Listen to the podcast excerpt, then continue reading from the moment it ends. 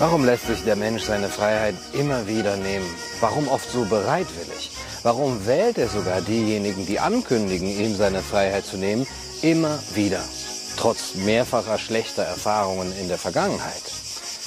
Nun, um uns unsere Freiheit zu nehmen, muss man uns etwas anderes dafür anbieten. Aber wir müssen das, was uns da angeboten wird, auch wirklich wollen wollen. Wir müssen es schätzen, wir müssen ihm einen hohen Wert zusprechen und der muss eben höher sein als unsere eigene persönliche oder eben die gesellschaftliche Freiheit. Und wenn uns noch nichts wertvoller erscheint als das, die Freiheit, dann muss man uns eben etwas schmackhaft machen. Es ist wie in der Werbung. Man muss uns das Produkt als etwas verkaufen, was wir immer schon haben wollten, was wir immer schon begehrt haben, äh, um es uns dann auch verkaufen zu können. Man muss die Begierde in uns danach notfalls wecken, damit wir unser Geld hergeben. Und dieses Produkt, für das wir dann unsere Freiheiten jetzt in dem Sinne so oft und so bereitwillig eintauschen, ist im politischen meistens die Sicherheit. Sicherheit ist unser anderes Grundbedürfnis, also muss uns vorgegaukelt werden, die ganze viele Freiheit würde nur zu Bedrohungen führen. Man müsse also, also Verbote machen, man müsse Freiheiten einschränken, Möglichkeiten abgeben, dann äh, werden die da oben schon dafür sorgen, dass wieder mehr Ordnung und Sicherheit herrscht. Man legt uns Ketten an, um uns zu steuern und um uns zu beherrschen und um uns die Ketten schmackhaft zu machen, erzählt man uns, dass eben zu viel Freiheit unser Unglück wäre. Zu viel Freiheit ist schädlich. Sie macht einsam, sie macht egoistisch und krank. Die Freiheit des einen sei die Ursache für die Krankheit des anderen. Aber niemand will ja egoistisch genannt werden und rücksichtslos. Und so gewöhnen wir uns eben an unsere Ketten, mal mehr, mal weniger murrend und werden zu glücklichen Sklaven. Früher hat man sich noch gefragt, wie sichern wir, dass der Staat, der Leviathan, nicht zu übermächtig wird und un unsere Freiheiten äh, unterdrückt. Und diese Fragen stellen wir angesichts globaler Bedrohungen heute nicht mehr so sehr. Heute fragen wir uns eher, wie kann uns der Staat schützen? Wie kann der Staat uns ein gutes Leben ermöglichen? Wie kann er uns überhaupt etwas Gutes tun? Wie kann er für unser Wohlbefinden da sein? Kann der Staat verhindern, dass wir zum Beispiel krank werden? Kann er uns sogar zu besseren Menschen machen? Das sind die heutigen Fragen. Und deswegen sind die Oberhäupter des Staates heute keine einfachen Herrscher mehr, Könige und Kaiser. Sie sind zu Führern und Erziehern und Lehrern und Ärzten und Pflegern geworden.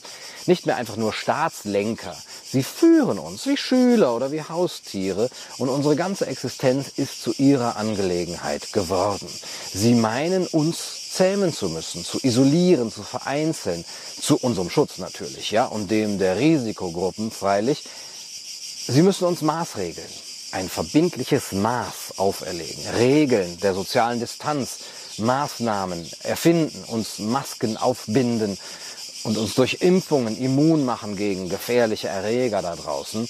Und manche von uns meinen, ja, man muss uns zähmen, aber es müssten halt nur mal die richtigen machen.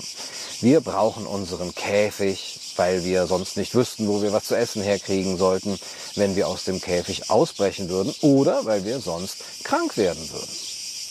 Ich glaube, dass der Mensch glücklicher und auf bereichernde Art glücklicher ist, wenn er das Gefühl hat, sein eigener Herr zu sein, hat C.S. Lewis einmal gesagt.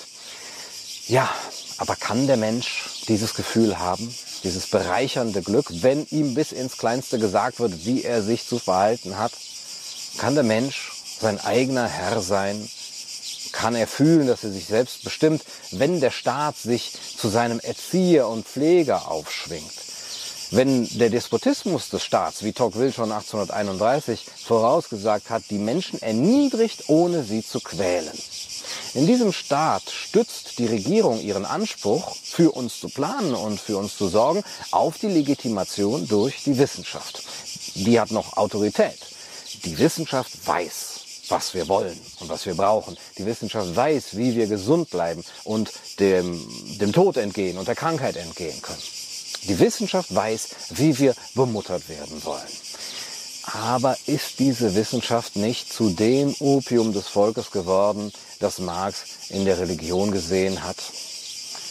Ja, die Verherrlichung der Wissenschaft, auf die die Menschen heute ihre Hoffnung legen, die bedeutet, wie C.S. Lewis auch gesagt hat, dass sich die Regierungen heutzutage mehr und mehr auf den Rat von Wissenschaftlern und Wissenschaftlerinnen verlassen müssen, bis sie eben die eigentliche Macht dann an sogenannte Spezialisten oder Experten abgegeben haben. In der Technokratie endet das dann. Und dort entscheiden die Sachzwänge, nämlich der Technik und der offiziellen Wissenschaft, über das Handeln der Regierung. Was getan werden kann, Regeln zum sozialen Verhalten, Überwachung durch Drohnen, Tracing-Apps, Zensur von nicht offiziellen Informationen, Zwangsimpfungen, Immunitätsnachweise und so weiter, das wird auch getan. Im Namen der Wissenschaft zu handeln. Ja, das ist das, was die Regierungen jetzt ähm, als Vorgabe haben. Aber das ist nur eine weitere Art der Legitimierung von Macht. Heute ist es eben nicht mehr Gott, von dem die Herrscher ihre Macht ableiten, auch nicht mehr das Volk, sondern eben die Wissenschaft. Früher war es die Magie, die uns unsere Ängste nehmen sollte vor dem Leben, dann die Religion, heute die Wissenschaft. So schleicht sich die Tyrannei ein. C.S. Lewis schreibt, die echten Wissenschaftler mögen vielleicht nicht viel von der Wissenschaft der Tyrannen halten, von Hitlers Rassentheorie oder Stalins Biologie hielten sie auch nicht viel, aber die kann man ja mundtot machen. In den letzten Jahren und Jahrzehnten ging man vielerlei Wege, um uns unsere Ketten schmackhaft zu machen und unseren Käfig zu vergolden. Die Angst vor dem Terrorismus, vor Extremismus, vor der Kriminalität, die Angst vor dem Klimawandel, die Angst vor dem Kapitalismus. Und nun eben, obwohl schon auch in den vergangenen Jahren immer mal wieder ausprobiert, aber nun in ganzer Stärke kommt eben mit ganzer Macht die Angst vor Corona, die Angst vor der Pandemie, vor der Seuche, vor dem Killer-Virus, dem Zusammenbruch des Gesundheitssystems, die tief sitzende allgemeinmenschliche Angst vor Krankheit und Tod. Und es hat funktioniert. Dem Menschen ist Sicherheit eben wichtiger als Wahrheit, als Freiheit. wenn er denkt und das Gefühl hat, bedroht zu werden, dann äh, ist auch Essen dem Hungrigen wichtiger als Freiheit. Das Resultat ist ein Weltwohlfahrtsstaat, ein für alles zuständiger, staatsübergreifender, technokratischer Staat, der in einer nie geahnten Geschwindigkeit global für neue Verhältnisse sorgt. Es ist zum einen wie früher. Ja, das kennt man. Vertraut diesem Magier, der kann uns vor der Dürre retten, gebt alle Macht dem Heerführer, der uns vor den Barbaren schützen kann, gebt alle Macht dem Priester der Kirche, die uns eben vor der Hölle retten können.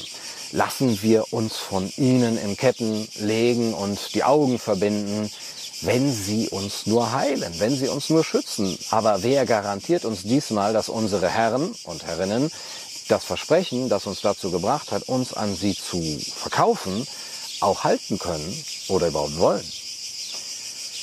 Wenn einige Menschen das Geschick der übrigen, ja, sogar der ganzen Menschheit in die Hand nehmen wollen, dann werden das auch nur Menschen sein und keiner von ihnen wird vollkommen sein die meisten nicht einmal besonders gutmütig oder gute Menschen, sondern manche machtgierig und grausam und moralisch böse. Und je vollständiger uns, wir uns vereinnahmen lassen, desto mehr Macht werden sie auch über uns ausüben. Warum sollte das diesmal bei dieser neuen Bedrohung und der immer gleichen Lösung, mehr staatliche Kontrolle, mehr Eingriffe, anders sein?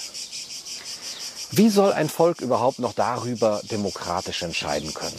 Über etwas, was ihren Horizont völlig äh, übersteigt, weil es ja die Sache offizieller Experten ist und nicht mehr Res Publica. Oder über etwas, was dringend verordnet werden muss, weil Gefahr im Verzug ist.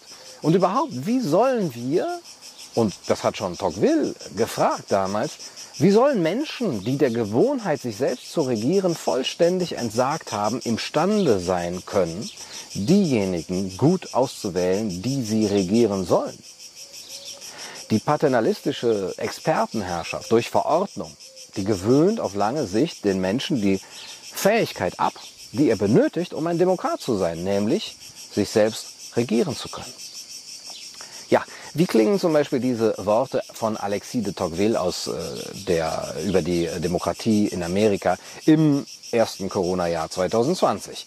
So bereitet der Souverän, nachdem er jeden Einzelnen der Reihe nach in seine gewaltigen Hände genommen und nach Belieben umgestaltet hat, seine Arme über die Gesellschaft als Ganzes. Er bedeckt ihre Oberfläche mit einem Netz kleiner, verwickelter, einheitlicher Regeln, das nicht einmal die originellsten Geister und stärksten Seelen zu durchdringen vermögen, wollen sie die Menge hinter sich lassen. Er bricht den Willen nicht, sondern er schwächt, beugt und leitet ihn. Er zwingt selten zum Handeln. Er steht vielmehr ständig dem Handeln im Wege. Er zerstört nicht. Er hindert die Entstehung. Er tyrannisiert nicht. Er belästigt, bedrängt, entkräftet, schwächt, verdummt und bringt jede Nation schließlich dahin, dass sie nur noch eine Herde furchtsamer und geschäftiger Tiere ist, deren Hirte die Regierung. Ja, diese Worte sind mehr als 200 Jahre alt. Sie sind nicht neu und äh, doch aktueller als je zuvor. Und wenn mal wieder jemand euch eure Kritik an den Corona-Maßnahmen oder eure Bedenken an ihrer Angemessenheit und eure Zweifel an ihrer Alternativlosigkeit, der behaupteten Alternativlosigkeit, wenn er diese Kritik als überzogen und hysterisch abtut, weil der Staat uns doch nicht tyrannisiert und zerstört und doch nur unser Bestes will, dann könnt ihr mit Tocqueville antworten, ja, genau das ist ja das Problem. Er tyrannisiert nicht, er entkräftet, er schwächt, er verdummt und bringt uns schließlich dahin, dass wir nur noch eine Herde furchtsamer und geschäftiger Tiere sind. Aber, wie gesagt, das ist eigentlich nichts Neues. Zum anderen gibt es aber etwas Neues in dem Ganzen, etwas an dieser ganzen Pandemiebedrohung. Das ist alles sehr, sehr schnell gegangen und es läuft noch immer sehr, sehr schnell und immer schneller und schneller. Was das Jahr 2020 an wirklich Unerhörtem und Unfassbarem gebracht hat, ist ja nicht so sehr die Gefahr einer Pandemie oder des Kollapses von Gesundheitssystemen, nicht einmal die große Vereinheitlichung und Verflachung der Medien und der intellektuellen Landschaft, die Verdummung überall, das war alles abzusehen und schon in vollem Gang. Auch die zweite Welle wird sicherlich kommen, ja, so viel ist sicher, äh, nämlich die zweite Welle von Bullshit.